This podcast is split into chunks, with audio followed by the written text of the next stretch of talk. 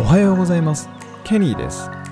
この番組では北海道から輸出を行う小さな企業が世界に向けて大きなチャレンジをしている様子をお届けしております。番組への質問や感想は Twitter や Facebook でお待ちしております。それでは今日も行ってみましょう。北海道から世界の食卓へ。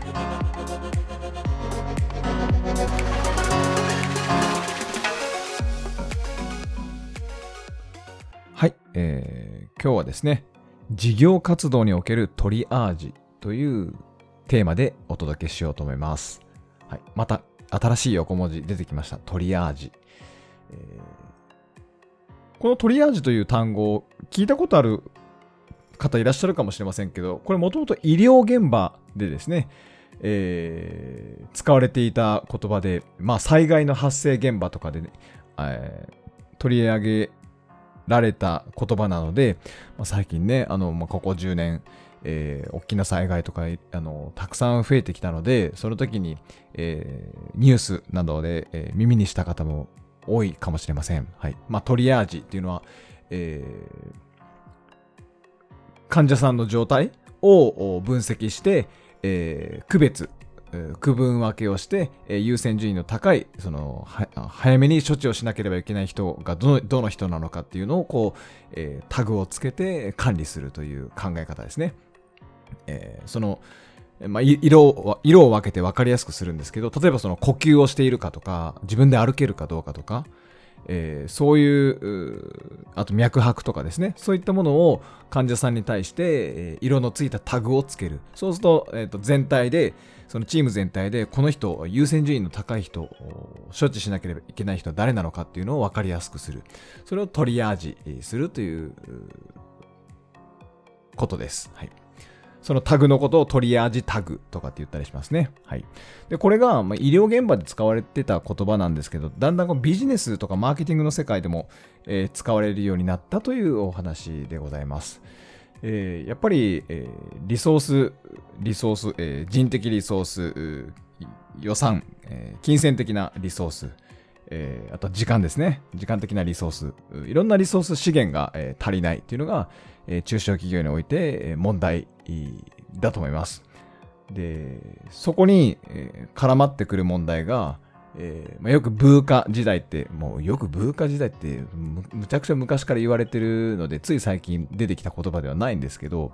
えーまたこれまた横文字ですけど、えー予測が困難な社会になってきたよねっていう、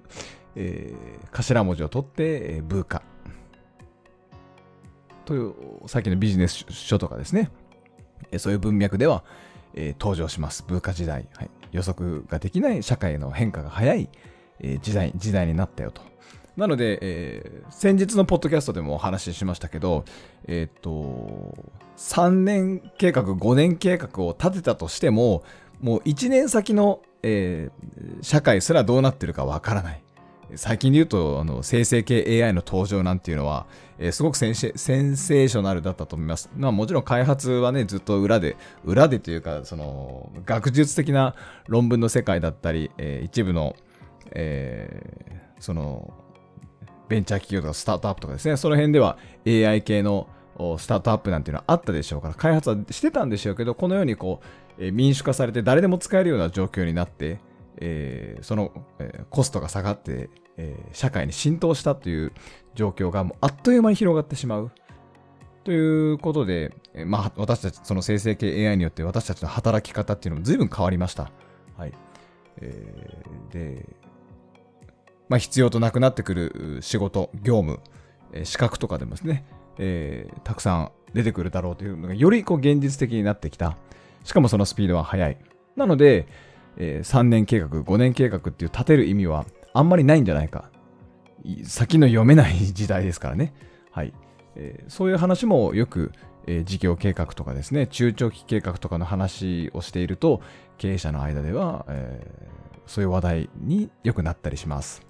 はい、もちろんその計画を立てて、その計画通り予算を立てて、予算を実行するとか目標達成する KPI、KGI を設定して目標に向かって頑張るっていうことはすごく大事なことなので、えーあった方がいいと思いますし思いますし、その目標とかがなければ、えー自分の現在地すら分からず、えー路頭に迷う状況にもなると思います。その辺はあのすごくあの設計、組織の設定とかマネジメントが非常に大事なところになってくるので、またこれはちょっと別の機会で、えー、お話ししようと思いますけど、はい。その、えーま、今日のテーマですね、トリアージ、中小企業ができる、えー、トリアージって何だろうということを一旦こう足を止めてというか、えー、整理する。まあ、昨日あ、昨日じゃないか、今週の初めにその組織に必要な外部パートナー、コンサルを入れたり、メンタリングをしたりとかですね、えー、そういう話もしました、えー、そういうのが必要になってくる。逆にそういうのがある、ないと、今後その組織の設計とかができなくなる。自分たちで考えて、なんか研究したり、市場調査したりして、3年計画、5年計画をビシッと立てたとしても、あんまり意味、意味がない。うん。効力がない。えー、そうですね。ような時代になってるんじゃないか。という感触がすごくあります。まあ、それに、それを感じたからこそ、えー、この1年、2年で変化してきた弊社がですね、弊社が感じて変化してきたことっていうのもたくさんあるし、もちろん失敗もたくさんあるし、えー、チャレンジした分だけ、えー、失敗の数っていうのは増えるんですけど、それをいかにこう空振りを少なくしていくかっていうのを考えると、やっぱりやるべきことに、えー、をちゃんと選択する。緊急性の高いものはどれか。えー、それのトリアージするということは非常に大事ですね。忙しければ忙しいほど、そのトリアージってすごく大事で、えー、優先しなきゃいけないことって何だっけっていうのを常に、振り返られるような、えー、環境を作っておくっていうのは非常に大事だと思います。まあ、そこからこう余裕が生まれてきたり、うん、その長い目線で事業を考えたりっていうことができるんじゃないかなっていうふうに最近よく思っています。はい。今日は事業活動におけるトリアージというお話をしてみました。ありがとうございました。